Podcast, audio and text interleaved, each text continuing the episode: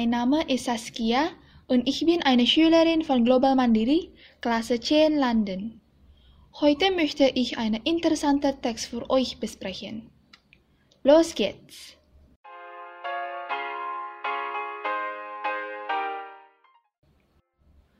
Corona-Impfstoff. Erfolgsmeldung mit Lügen. Laut einer ersten Zwischenprüfung ist der Corona-Impfstoff der Mainzer Firma BioNTech und des US-Unternehmens Pfizer deutlich wirksamer als erhofft.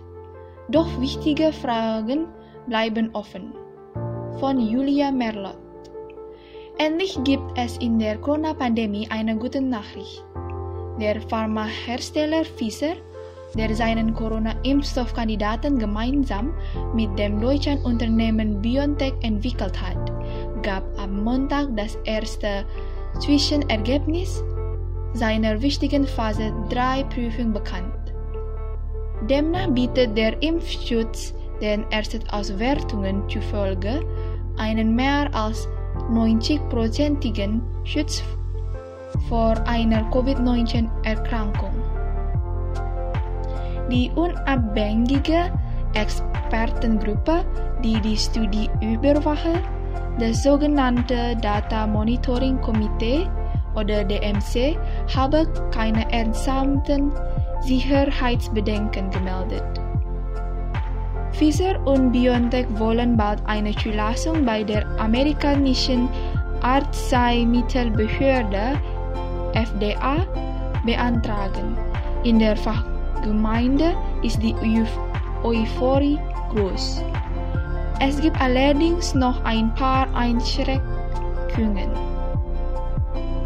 Also wie testen Pfizer und BioNTech den Impfstoff?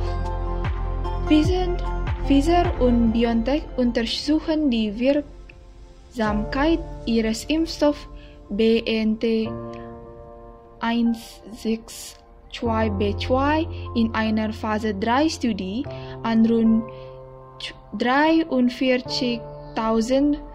43.500 Personen, von denen etwa die Hälfte ein wirk wirkungloses Placebo erhält.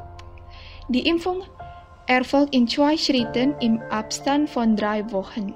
Wie gut sie funktioniert, lässt sich abschätzen, indem die Zahl der Covid-19-Erkrankungen unter der, den Geimpften mit der Zahl der Erkrankungen in der Placebo-Gruppe verglichen wird. Bislang wurden in der Studie 94 Corona-Fälle bestätigt, fast alle betrafen die Placebo-Gruppe. Um auf eine geschätzte Wir Wirksamkeit von mehr als 90 Prozent zu kommen, müsste es analog zur Berechnung der Zwischenpunkte im Studienprotokoll, also dem Ablaufplan der Studie, rechnerisch mindestens 86 gegeben haben.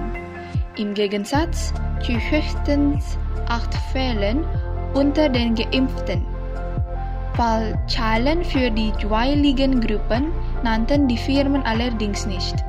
Der Schutz sei 28 Tage nach der ersten Impfdosis erreicht worden, hieß es. Im Wortlaut schreibt BioNTech, die Verteilung der aufgetretenen Covid-19-Fälle zwischen Impfgruppe und Placebo-Gruppe wies sieben Tage nach der zweiten Dosis auf eine Impfstoffwirksamkeitsrate von über 90 Prozent hin. Das ist eine deutlich bessere Bilanz, als laut Studienprotokoll nötig gewesen wäre, um den Impfstoff als wirksam zu bewerten. Eigentlich war eine Zwischenauswertung der Studie nach 92 Corona-Fällen vorgesehen. Schon bei bis zu 25 Corona-Fällen unter Geimpften im Gegensatz zu mindestens 67 in der Placebo-Gruppe wäre das von der Weltgesundheitsorganisation oder WHO empfohlene Ziel erfüllt gewesen. Dieses sieht vor, dass die Impfung mindestens 50 Prozent der Menschen vor einer Erkrankung schützen sollte. Das ist ein ähnlicher Wert wie bei der Grippeschutzimpfung. Das ist alles von mich. Danke!